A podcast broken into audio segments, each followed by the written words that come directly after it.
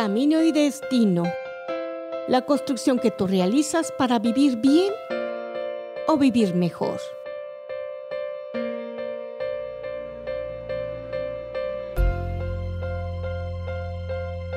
Buenas tardes. Aquí con nuestro invitado Armando Cavazos. Hola, te doy la bienvenida con el tema esclerosis múltiple, resiliencia frente a las enfermedades de mil caras. Y hago una pequeña introducción. A mí me, me encanta como maestra, ¿verdad? Universitaria, el siguiente relato. El violín de Paganini. Hubo un gran violinista llamado Paganini. Algunos decían que era una persona extraña, otros que había en él algo sobrenatural. Las notas mágicas que salían de su violín tenían un sonido diferente y por eso nadie quería perder la oportunidad de verlo tocar. Una noche, el escenario estaba repleto de admiradores preparados para recibirlo. La orquesta entró y fue aplaudida. El director entró y recibió una gran ovación. Pero cuando la figura de Paganini surgió, triunfante, el público deliró. El violinista se puso al instrumento en el hombro y lo que siguió fue indescriptible. Blancas y negras, fusas y semifusas, corcheas y semicorcheas, parecía tener alas y volar al toque de aquellos dedos encantados. De repente un sonido extraño interrumpió el sueño de la platea. Una de las cuerdas del violín se había roto. El director paró la orquesta se cayó, el público estaba en suspenso, pero Paganini no se detuvo. Mirando su partitura, continuó extrayendo sonidos deliciosos de su violín atrofiado. El director y la orquesta, admirados, volvieron a tocar. Cuando el público se tranquilizó, de repente, otro sonido perturbador atrajo su atención. Otra cuerda del violín se rompió. El director y la orquesta pararon de nuevo, mas Paganini continuó como si nada hubiera ocurrido. Impresionados los músicos volvieron a tocar. Pero el público no podía imaginar lo que iba a ocurrir a continuación. Todos los asistentes, asombrados, gritaron un ¡Oh! que retumbó por la sala. Otra cuerda del violín se había roto. El director y la orquesta se detuvieron, la respiración del público cesó, pero Paganini seguía. Como un contorsionista musical, arrancó todos los sonidos posibles de la única cuerda que le quedaba en el destruido violín. El director embelesado se animó y la orquesta volvió a tocar con mayor entusiasmo. El público iba del silencio a la euforia, de la inercia al delirio. Paganini alcanzó la gloria y su nombre corrió a través del tiempo. No fue apenas, no fue apenas un violinista genial, sino el símbolo del profesional que continúa adelante aún ante lo imposible. Cuando todo parece derrumbarse, démonos una oportunidad y sigamos adelante. Despertemos al Paganini que existe en nuestro interior. La celebridad es el arte de continuar donde otros resuelven parar. Esta es mi introducción. Este es como un pequeño homenaje a mi querido Armando Cavazos. Nos apellidamos igual, pero no somos nada. Somos primos de la multitud con ese apellido hermoso de Cavazos. Yo soy Canto Cavazos. Y Armando es Armando Cavazos. Lo dejo con ustedes. ¿Qué te pareció la introducción? es para ti una, un relato de resiliencia. ¿En algo te recuerda tu vida? ¿Qué nos puedes decir? Bueno, pues muchas gracias primero por la invitación, Regina. Y efectivamente, este relato ahorita que lo escuchaba me hace recordar cómo a veces en la vida se nos van presentando situaciones y, tú puedes tener todos los instrumentos, puedes tener una orquesta completa y considerar que no vas a batallar, pero de repente hay momentos en los que la vida te da reveses, que esos reveses hay que verlos como lo que son, un aprendizaje, porque también podemos tomarlos eh, como una situación que nos está estropeando la vida cuando no es así. Si las cosas nos pasan, Y un poco la resiliencia va en ese sentido. Dice por ahí la definición que es esa capacidad que tenemos para sobreponernos a las situaciones adversas, complicadas, difíciles de la vida. Porque si nos está ocurriendo, tenemos que hacerle frente. No podemos quedarnos nosotros estancados y decir, que es lo que a veces nos ocurre, pues ya no voy a hacer nada. Hay que vivir, es como en el proceso del duelo, tienes que vivir un tiempo, quizá ese proceso, pero no te puedes quedar ahí, tienes que avanzar. En mi caso, y como un testimonio del tema de la esclerosis múltiple, cuando a mí se me presentó esta enfermedad en el 2016, yo venía de la Ciudad de México, de un vuelo de la Ciudad de México, a pasar un fin de semana en Monterrey, porque en ese tiempo vivía en la Ciudad de México, me acababa de ir, tenía un mes allá, venía a visitar a la familia y de repente el domingo, un día antes de regresarme a la capital del país para reanudar mis actividades laborales, pues resulta que amanecí con un brote de esclerosis múltiple.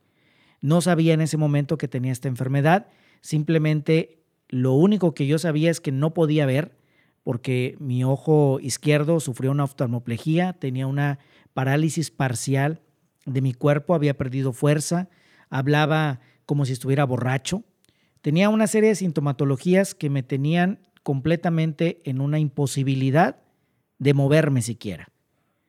Resulta que vamos a dar al hospital, me internan y entonces el no saber qué ocurría, el escuchar todas las opciones que daban los doctores de que podía hacer esto, podía hacer lo otro, pero hasta que no tuviéramos los, los estudios se iba a poder saber, pues eso fue como un balde de agua fría que a mí me hizo replantearme muchas cosas. Primero, no me puede mover. Ya no pude realizar mi viaje y los planes que tenía durante una semana, que era una semana de intenso trabajo en la Ciudad de México, pues se vinieron abajo. En ese momento tuve que dejarme además de, querer y dejarme resolver por los otros las situaciones como la incapacidad, como los trámites propios de estar en un hospital, estando acostumbrado a ser resolutivo, pues no lo podía hacer porque estaba en una cama. Y además pensar en que quizá iba a seguir hablando así, que quizá no iba a poder ver. Imagínate para alguien que se dedica a la locución. Sí, Armando es locutor, no te hice una introducción ¿Nos puedes, antes de seguir con el tema, hacer un resumen de tu experiencia en la comunicación? También somos, este, ¿verdad? Sí, pues. Homólogos de la misma profesión. Pues mira, yo estudié comunicación en la Universidad Autónoma de Nuevo León hace algunos ayeres. Este año precisamente cumplo 20 años de haber salido de la facultad. Yo el doble, yo voy a cumplir 40. Ándale, pues mira, ¿qué tanto es tantito? Y entonces, en, este, en estos 20 años eh, eh, que tengo de egresado, pues me he dedicado siempre a temas de la comunicación, en la iniciativa privada, en gobierno, en proyectos de la sociedad civil y también en temas muy enfocados al desarrollo social, al desarrollo humano, pero siempre, siempre muy apegado al tema de la comunicación. Y en el caso de la locución, pues es un tema que, tengo desde hace varios tiempo eh, ejerciendo y en ese momento, pues yo hablaba así, porque cuando alguien tiene un brote de esclerosis múltiple, o incluso como una de las secuelas, he sabido de casos de personas que luego son confundidas con borrachitos. Sí. Porque, porque se te combina la, inmovilidad con la dificultad en el habla y entonces parece que andas hasta las manitas, pero no. Esa situación. El, ¿Qué, ¿Qué, emoción te apareció por, de primera instancia? ¿Miedo, temor ¿Qué apareció fue, en Armando? Fue miedo. Lo primero fue miedo, fue incertidumbre. Eh, ni siquiera, fíjate que ahora que lo pienso, no recuerdo siquiera haber estado enojado. Creo que no llegué a ese punto, pero sí estuve asustado porque no sabía qué iba a pasar conmigo. Porque de, de pensar, tengo una buena salud, una semana antes me había hecho exámenes médicos y estaba todo bien. Había ido yo durante ese año porque traía algunas molestias. Llegué a ir a estudios generales, llegué a ir incluso con, con el urólogo porque pensaba que traía otro tipo de situaciones. Vaya, ya la esclerosis me venía avisando, pero la única manera de detectar una esclerosis es con la resonancia. Y ese estudio nunca me lo había realizado porque es un estudio, no es ordinario, es muy caro y pues la verdad es que uno no anda pensando en meterse al túnel a hacerse la resonancia. Entonces, yo me asusté porque no sabía qué iba a pasar. No sabía qué venía adelante. Pero lo que sí recuerdo es que en el momento en el que yo estaba en admisión continua, en espera de que me asignaran una cama en piso. Ya era un hecho que me iba a quedar internado porque eh, ni siquiera podía equilibrarme. Entonces, recuerdo que cerré los ojos, que me era más cómodo tenerlos así porque no podía ver. Y en ese momento yo dialogué con Dios y le dije, Señor, si en este momento ya me toca irme, vamos. Solamente te pido, y no como condicionante, solamente te pido, dale consuelo a mis seres queridos. Y realmente yo, cuando hice ese diálogo, lo hice muy tranquilo. Ahí sí no estaba asustado. Y le dije, Señor, pero si todavía tengo que seguir aquí, en las condiciones en las que tenga que seguir, ayúdame a entender para qué, cuál es mi misión. Creo que la fe es muy importante para la resiliencia porque la fe no iba a cambiar la circunstancia que yo estaba viviendo, pero sí me estaba cambiando la forma en que yo la estaba enfrentando. Por eso creo que nunca llegué al enojo. Tuve miedo porque es incierto lo que seguía, pero no llegué a estar enojado porque yo tenía la tranquilidad, había hecho ese acuerdo con Dios de que si seguía, pues algo tenía como tarea. Entonces eso me ayudó mucho y luego vino el apoyo de la familia, el apoyo de los amigos, el ir conociendo ya el diagnóstico, el conocer acerca de la enfermedad. Y entonces fui descubriendo que hay que replantearnos la vida constantemente. Y hay que ver hacia adelante, hay que visualizar el pasado. Y hace, hace poco, en una, en una entrevista que hice a Alma Rosa Beltrán, ella me dijo una frase que, que a mí me dejó muy impactado. Hablaba del perdón y creo que esto tiene que ver con, incluso la reconciliación con uno mismo. Decía, el perdón implica abandonar toda esperanza de un pasado distinto. En la medida en que nosotros, y no en un sentido negativo ni en un sentido trágico, sino en un sentido de madurez, cuando tú volteas y entiendes que el pasado no lo vas a cambiar, pero puedes aprender de él para seguir adelante. No puedes cambiar lo que ya te ocurrió. Entonces la resiliencia ahí tiene su fortaleza, es entender, no puedo cambiar la situación adversa porque ya la estoy viviendo. No tengo una máquina del tiempo como para decir voy a regresar y lo voy a cambiar. Ya estoy aquí, ¿qué voy a hacer hacia adelante? Así es. Fíjate que yo he incrementado un poquito mi teoría y práctica en la cuestión de la enseñanza precisamente a raíz de la pandemia la pandemia como la enfermedad, puesto que estoy también al servicio de los enfermos, ¿verdad? Este, sobre todo mis consentidos pues son los de cuidados terminales, cuidados paliativos. La, la enfermedad, lo, lo, que nos acontece en nuestra vida, es verdad, es como toc toc, ni siquiera le abriste, solo se abrió la puerta, entró a tu vida, ¿verdad? Y tú ya necesitas una adaptación a ese cambio. Entonces he sacado mucho el tema de, resiliencia para los alumnos, ¿verdad? Para los enfermos, y que no, ha, no he dejado de tener consultorías, son vía virtual. Entonces, este tema está ahorita mucho en la cotidianidad, ¿verdad? Puesto que apareció esta pandemia. Resiliencia viene a ser, eh, eh, proviene del resilio, ¿verdad? El resilio es, es cómo adaptarse a situaciones eh, adversas, ¿verdad? Este, como el neurólogo Sir Luns divulgó el concepto de Bowley. Yo recuerdo en una ocasión que acudí a una, a una conferencia precisamente de la escuela de él, ¿verdad? Y decía que hay dos aspectos importantes. La resistencia frente a la destrucción y la capacidad de afrontar un comportamiento vital positivo. Es eso que tú dices, ese aprendizaje. Lo replanteo y lo cambio a positivo. ¿Qué puedes sacar de, de aprendizaje de la esclerosis múltiple? ¿Qué puede sacar Armando? Pues mira, una de las cuestiones, creo que, que saliendo del hospital, lo primero que aprendí fue a escuchar a mi cuerpo. Y esto ocurrió porque el último día Yo, a mí, yo llegué un domingo y salí el lunes de la semana siguiente, es decir, duré una semana, un día internado. Nunca había estado internado tanto tiempo y más por una situación de este tipo. Eh, platico también como anécdota que la única vez que estuve internado que recuerdo fue una vez que tuve un accidente y yo fui el que chocó. Y entonces me dijo el del seguro, o te quedas internado en las celdas o te quedas internado en el hospital con un custodio afuera, ¿no? Pues mejor en el hospital. Entonces, digo, no hubo nada de gravedad, pero cuando una persona dice, ay, me duele aquí, ya con eso tienes para, para que detengan al conductor que chocó. Fue la única vez y por esa circunstancia. Y entonces, eh, tanto tiempo, pues yo ya me quería salir y me salgo rápido y presuroso y esperando el, elevador. De repente me dice una persona que me acompañaba, iba mi mamá también, y le digo, eh, tráigame una silla de ruedas. Sí, sí, tráigamela, creo que sí la voy a ocupar. Y entonces cuando llega la silla de ruedas y apenas me alcancé a sentar, me desmayé.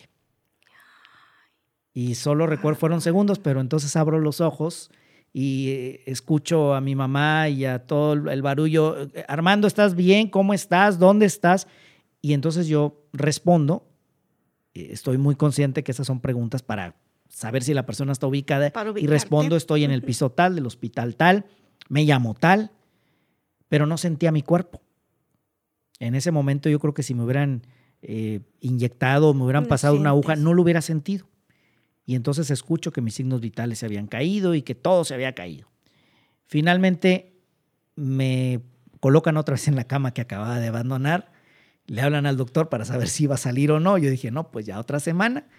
Y regresa el doctor, evalúa y me dice, mira, el alta continúa solamente donde me dijo, aprende a escuchar tu cuerpo. Y esa fue una lección que he aprendido. Porque es cierto, no escuchamos a nuestro cuerpo. Dios nos creó de una manera tan perfecta que nuestro cuerpo nos va avisando. Cuando le cargamos estrés, cuando comemos lo que no debemos de comer, nuestro cuerpo nos avisa, nos va dando, nada más que lo ignoramos hasta que truena. Ese fue un aprendizaje. Otro aprendizaje fue que he tenido que replantearme constantemente la vida. Entender que uno puede tener metas, uno puede tener sueños, anhelos, pero tienes que estar consciente que eso va a cambiar y que tienes que en el momento en que la vida te presente los cambios, entrarle, tomar el toro por los cuernos, como dicen, y, ajustar las cosas ante lo que te está pasando. No quedarte en el, no, pues es que yo pensé hace 20 años, cuando tenía 20, yo pensé que cuando iba a tener 40, mi vida iba, este iba a ser el escenario de mi vida. Pues ya no lo es. Hace 20 años pensaba que a los 40, y así lo digo porque así ocurre, que mi vida sería otra y estaría en otras circunstancias. Bueno, no fue así. Tengo que entrarle a como está en este momento y adaptarme a los cambios que la vida me vaya presentando. Otro aprendizaje fue la importancia de la fe, de cultivar constantemente la fe, porque hay bajones en la vida de la fe. También tenemos bajones, también dudamos, pero es entender que la fe es hay que cultivarla constantemente y hay que tener siempre la certeza de que Dios no nos abandona y que Dios nos habla a través de los amigos, a través de la familia. Es muy creativo Dios. Sí, fíjate que sí, porque es uno de los pilares fundamentales en la resiliencia. Está eh, la cuestión de la fe, la cultivar la espiritualidad. Ser, ahorita me, me diste pie al otro pilar, la creatividad, ser creativos, el, el adaptación al cambio, la cuestión de, importa mucho eh, nuestra preparación profesional, pero es más importante la, adaptación, el profesionalismo que tú vayas eh, este, cultivando en tu persona a través de la escuela de la vida. Y, además, creo que esto también nos lleva a otro punto muy importante, hay que aprender a dejarse querer. Sí, ¿Sí? es cierto. Porque cuando yo estaba en la cama del hospital y que había que hacer trámites, trámites normales en el IMSS, como en cualquier institución, así sea un hospital privado, pues tienes que hacer una alta y tienes que registrar los datos y, y luego en el caso de cuando es, estás trabajando, pues tienes que tramitar una incapacidad. Obviamente yo no lo podía hacer porque yo estaba pegado a la cama. y acostumbrado a ser yo quien resolvía esas cosas, pues entonces ahí dije, pues me están ayudando mi familia, voy a dejarme querer. Salí y no pude manejar por un tiempo, yo salí usando bastón, porque seguía con algunas secuelas que con el paso del tiempo se fueron quitando. Quedan por ahí, pero ya muy disimuladas. Chuequea un poco de vez en cuando pero sí, muy, yo no te he notado. Muy disimulado. Es más, hasta más guapo te pusiste, fíjate. Ah, no, bueno, eso es. es ganancia. yo creo que, yo creo que eso es con la actitud de la vida. Yo creo que la, si tomamos una buena actitud de la sí, vida, cierto. aunque estemos medio feitos, nos vemos bonitos, ¿sí? Esa es ya, como se dice en la psicología, ganancia secundaria. Ándale, entonces, entonces, todo esto tiene que ver con el, el, el dejarse querer, el permitir que, que alguien te diga, y eso lo he escuchado mucho, si alguien te dice, oye, e, esto que me dices, y te lo agradezco, gracias. No rechazarlo. Sí, cierto. ¿sí? Porque luego lo rechazamos. Oye, a veces simplemente el, oye, qué bien te ves. Sí, hay que te toman, no, pues gracias, sí me veo bien. Sí, no, no, no Sí. hay que decir más cosas, Claro, gracias. si alguien te quiere ayudar, déjate ayudar. Alguien te quiere abrir la puerta, pues deja, no, yo puedo. ¿Sí? Pasa ahora mucho de repente con personas que traen ideologías muy extrañas que, no, no, yo puedo. Déjate querer, te, te- te tuvo la atención de abrirte la puerta. Es como cuando me ha tocado muchas veces visitar eh, pueblos que están lejos de, de- de la urbe. Oye, llegas y la gente te, te ofrece un platito de frijoles con tanto cariño. Pues éntrale, porque te lo están ofreciendo con cariño. Déjate querer.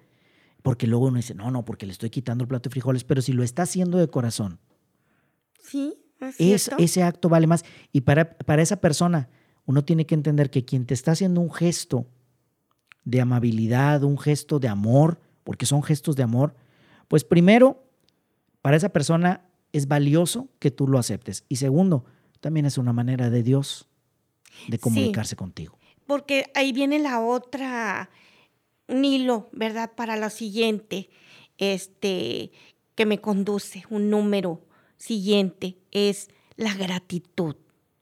Yo creo que en cualquier situación en donde acontece este tipo de, de cosas, la gratitud se debe de incrementar y la gratitud en primer lugar a Dios, porque pues ante este padecimiento no todos quedan en las circunstancias que tú lo sabes mejor que yo, ¿verdad? Yo eh, en la cuestión de, fisioterapia, pues ves pacientes que tienen ese daño y lo tienen de otra manera. Entonces, ese agradecimiento a Dios, pues debe de ser resaltado, exaltado hacia Él y hacia eh, el, lo que tú decías, el dejarse querer, el sentirse apapachado, a veces por la cotidianidad de la vida, por la cuestión de la rapidez, ¿verdad? Yo ahorita llegué un poco sudada, que venía la carrera del congestionamiento, pero ya no tan acelerada como antes. He aprendido a ser más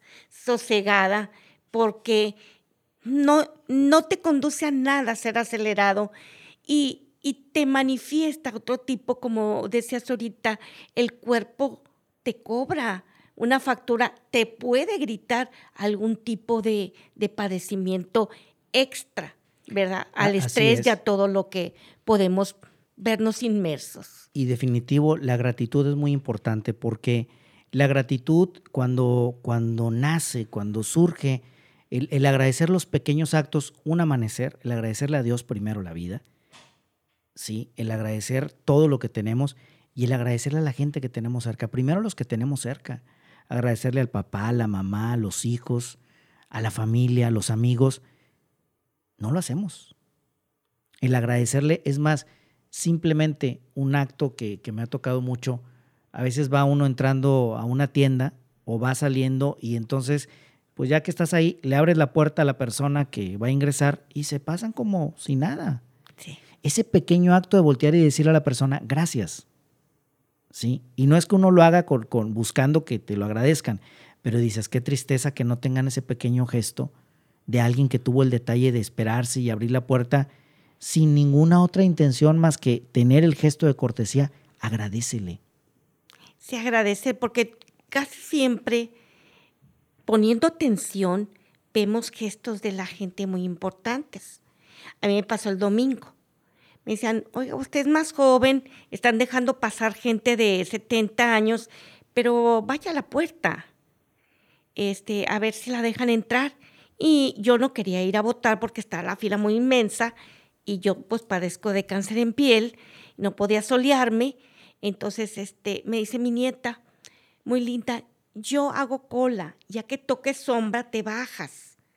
Pues todo se, se puso a modo, en un estacionamiento en sombra frente a la escuela donde yo iba a votar. Eh, la señora esta que me dice, y le, le hago el comentario, dijo, porque usted me recuerda mucho a mi mamá. Dije, vaya, ya es un segundo gesto, ¿verdad? el de mi nieta, de la, eh, la, la, que me parecía la, a la mamá de la muchacha que estaba atrás. Y luego viene una persona de, atrás, de, de adentro. Véngase. Y yo me había ido de blanco sin querer, ¿verdad? Habían dicho en un principio que nos fuéramos de blanco y luego que no. Pues total, yo sin querer, yo ya me había llevado vestido de blanco. Ya tenías el ajuar ya listo. tenía el ajuar. y luego me dice, véngase. Le digo, mijo, te agradezco mucho. Yo no puedo exponerme al sol. Yo tengo cáncer en piel. No, si no estoy preguntando. Y me agarra del brazo como edecán, como si yo fuera con un edecán, ¿verdad? A conducirme hasta la puerta eh, de la casilla, hasta la entrada de la casilla. Le digo, gracias. De, verdad que te agradezco mucho este gesto. Entonces, ese agradecimiento, ese agradecimiento, esa cadenita de agradecer y agradecer, te reditúa cosas. Yo me evité una fila como de 200 personas o más. Y ¿verdad? Exacto, y son pequeños detalles que uno tiene que valorar, porque la vida nos lo va a regresar en algún momento. Pero si uno no agradece, y además eso también te hace disfrutar de la vida, porque en la medida en que tú agradeces los pequeños actos, el más pequeño, entonces en esa medida también te ayuda a tu resiliencia, te, te ayuda a tener una mayor sensibilidad, te ayuda a tener una fe más fortalecida y entonces las situaciones que te pasan, pues siempre las equilibras. Sí, me gusta, yo soy muy visual. Mírame, soy muy visual. echándome porras. A ver. Este, eh, aquella florecita que sale entre un en un desierto, una zona árida. Me encanta esa imagen. Todo puede florecer, todo gesto puede florecer. No sabes la cuestión, por ejemplo, de la enseñanza, quién pueda imitar lo que tú estás haciendo. O sea, debe este, esta persona, ¿verdad? Él decía, claramente es eh, las situaciones adversas convertirlos en resultados positivos. No es una descripción mía, es de este autor. Entonces, aquí en esa, en esa suma de actitudes positivas, pues va solucionando algunos impedimentos que la misma circunstancia, las mismas eh, secuelas a veces de, de alguna eh, eh, padecimiento, enfermedad, me decían a mí, es que el dolor de cabeza no se le va a quitar. Es una secuela del COVID que le dio en meses pasados. Le digo, ¿es secuela? Sí. Le digo, ah, bueno, menos mal, secuela, no quiero secuela, juventud. y, y, se ríe el doctor. Le dije, bueno, ya van casi a la par, ¿verdad? Entonces, eso nos va haciendo creativos en nuestra vida. Porque tienes que encontrar nuevas formas. Me acordé de, hay una, hay una empresa, que no voy a decir el nombre, pero es una empresa de aceite, que cuenta la historia, el otro día la estaba escuchando, que llevaban un cargamento de semillas de girasol hace muchos años. Y resulta que no pudieron vender el cargamento, no recuerdo por qué. ¿Y ahora qué vamos a hacer con tanta semilla de girasol? Pues por ahí se les ocurrió, a ver, vamos eh, entre el experimento y todo, pues de ahí salió el aceite que proviene de la semilla de girasol. Y hoy es una empresa muy reconocida. Y ante una adversidad que se quedaron con no sé cuántos kilos, toneladas de, de la semilla de girasol, pues fueron creativos. Y mira, construyeron toda una empresa. Sí. Entonces a veces nos va a ocurrir que una situación como una enfermedad, eh, la pérdida de un trabajo, eh, algo adverso que no teníamos contemplado, pues una de dos. Yo creo que así, así es muy, muy sencillo. Una de dos. O te quedas llorando y lamentándote y quejándote, o te levantas y pones manos a la obra para construir a partir de ese momento tu vida hacia adelante. Y si se vuelve a presentar otra situación, volverte a levantar y volver a construir. Y se vale también, se vale también llorar y se vale también que te duela un tiempo. Date esa oportunidad porque eso, eso es lo que te ayuda posterior a ser creativo. Que tampoco te vayas con la soberbia de, ah, no, pues ahora pues yo le voy para adelante. No, también haz ese alto para que hagas una introspección, para que analices las situaciones de la vida y entonces construyas hacia adelante con bases. Porque si no, luego caemos en el otro extremo. No, yo soy Juan Cabané y lo voy a para adelante y nunca aprendes. Nunca aprendes. Hay que tener humildad también. Eso es fundamental. Que tengamos humildad para entender lo que nos está pasando y para tomarlo como una oportunidad de aprendizaje. A mí una vez me preguntaron, si tú dieras una definición tuya, ¿cómo, cómo te, te podrías definir?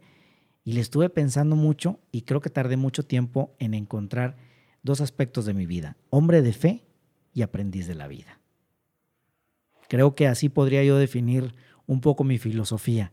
Y aprendiz de la vida porque también he comprendido que nunca, nunca dejamos de aprender. Todos los días, ante todas las circunstancias y con todas las personas, vamos aprendiendo cosas nuevas y ese, ese constante aprendizaje es lo que nos va dando la madurez, que creo también que la madurez es un proceso que va constante. No se detiene, no puedes decir, ah, bueno, pues ya maduré. ¿Sí? No, vamos madurando constantemente. Llega un momento en que ya maduramos de más. Sí, pero bueno. Muchas piedras. Pues ya, ya, ya nos tocará, ¿verdad? Ya cuando hay que, ya hay que pasar a otros niveles. Es pero vamos aprendiendo y madurando conforme la vida va avanzando. Sí, y algo muy importante también es este que exista un antes y un después. El antes, ¿verdad? Te va a permitir recapitular algunas cosas, tomarlas, ¿verdad? Un copy paste, no, no es cierto. Este, recapitularlas, adherirlas a ese plan de vida, a ese proyecto de vida para ser mejores personas. También eh, eh, en la enfermedad, en la cuestión de la pandemia, también he aprendido, ¿verdad? Que es en el día a día donde se construye, ¿verdad? Donde nosotros podemos edificar una, como es bíblico, ¿verdad? ¿En qué tierra vamos a construir? El necio, ¿verdad? En tierra no firme. Y aquella persona que es con fe, que tiene una espiritualidad, construye sobre bases firmes. Es un gran constructor.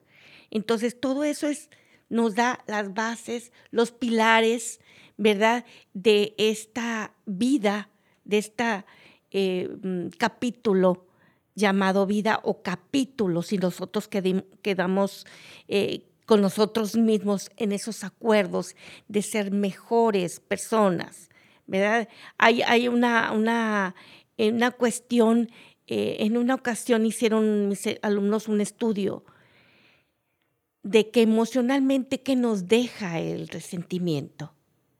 Fue un estudio tan completo, fue hace algunos semestres, este, eh, el resentimiento te deja, ahora sí, que secuelas en el rostro por, de arrugas, el resentimiento te hace digamos, para una persona con esclerosis múltiple, el resentimiento es veneno, porque te va ciertas este, partes del cuerpo, digamos, mm, por así decirlo, con perdón de la expresión, oxidando o tardando esa, esa facilidad que requerimos de movimiento eh, musculoesquelética. Entonces, el resentimiento no es más que una atadura, no es algo que nos ayude. Y a veces en la enfermedad nos encontramos con gente que carga muchos resentimientos. Resentimientos cómo le fue, resentimientos en la actualidad, resentimientos hacia la vida, hacia, no sé, hasta un partido de fútbol que, da que me hicieron mala cara y ya no quiero ver a mi compadre porque es de otro partido o de otro este, equipo, ¿verdad? Ya se me salió lo del partido, será por las votaciones. este, entonces, vamos haciendo, construyendo sobre arenas movedizas al construirlo sobre pensamientos o sentimientos negativos.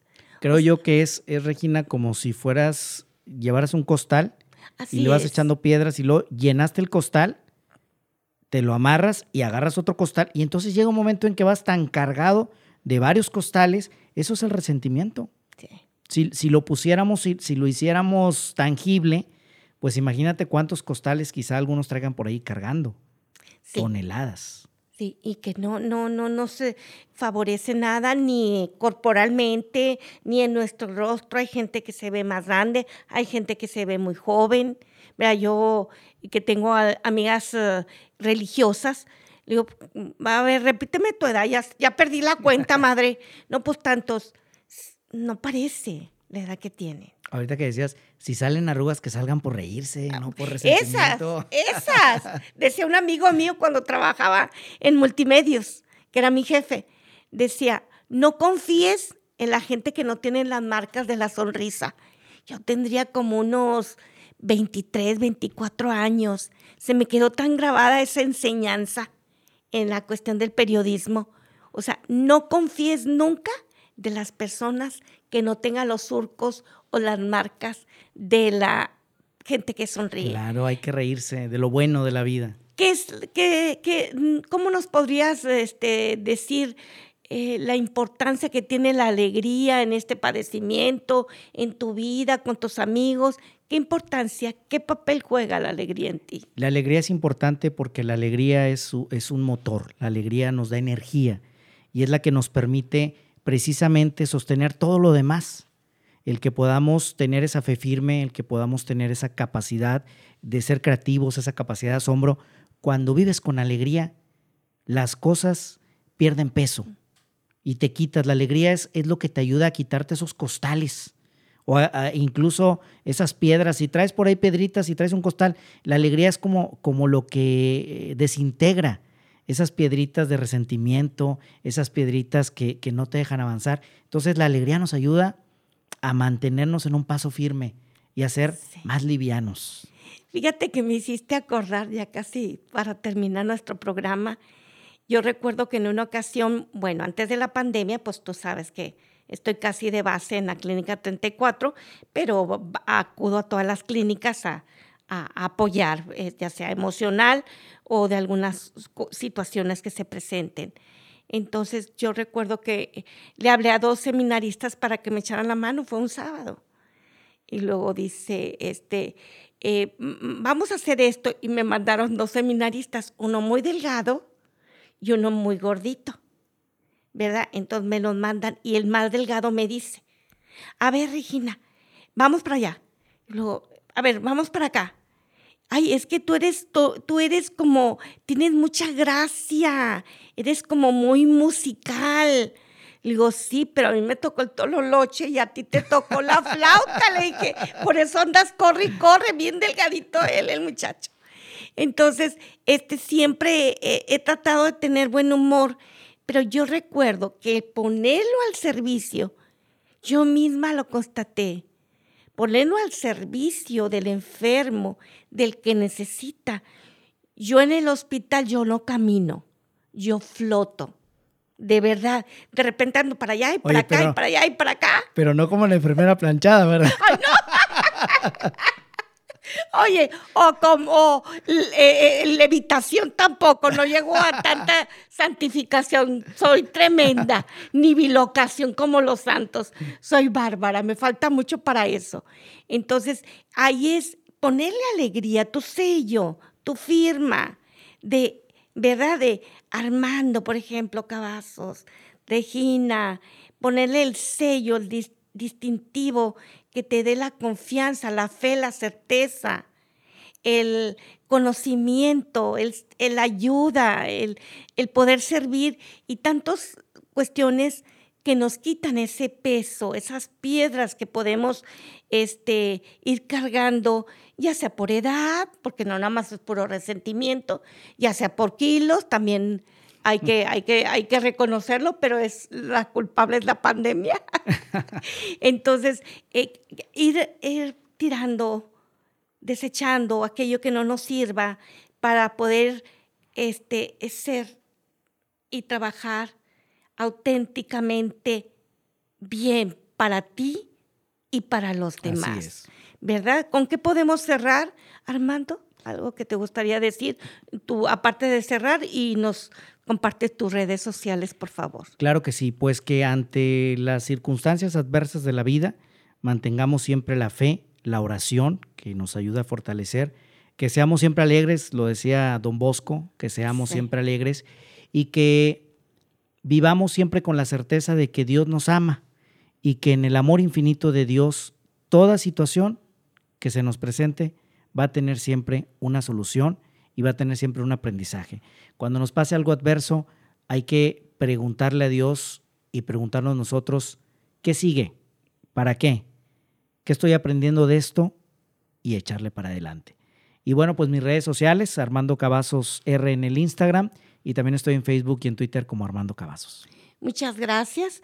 Pues eh, también luego nos invitas, ¿verdad? Ya me has eh, este, hecho partícipe de en el en el podcast Cuarto Piso. En el podcast Cuarto Piso, además también en la cuestión de la presidencia de la Asociación de Esclerosis Múltiple, ¿verdad? Así es, Concierto de Vida, que también está en Facebook, Concierto de Vida, Asociación de Esclerosis Múltiple. ¿Verdad? Para que nuestros alumnos ya sabes que están muy de la mano con la cuestión eh, fisioterapéutica, pues puedan estar atentos y colaborando con estas personas que requieren de su apoyo eh, profesional. Así es, ahí Muchísimas gracias. Gracias Armando de nueva cuenta. Un fuerte abrazo a distancia, ahora sí. Gracias. ¿Verdad? Mi cariño y mi admiración. Gracias por estar aquí. Muchas gracias por escuchar tu programa Camino y Destino. No se te olvide seguir mis redes sociales y suscribirte. Y recuerda, todos podemos vivir bien o podemos vivir mejor.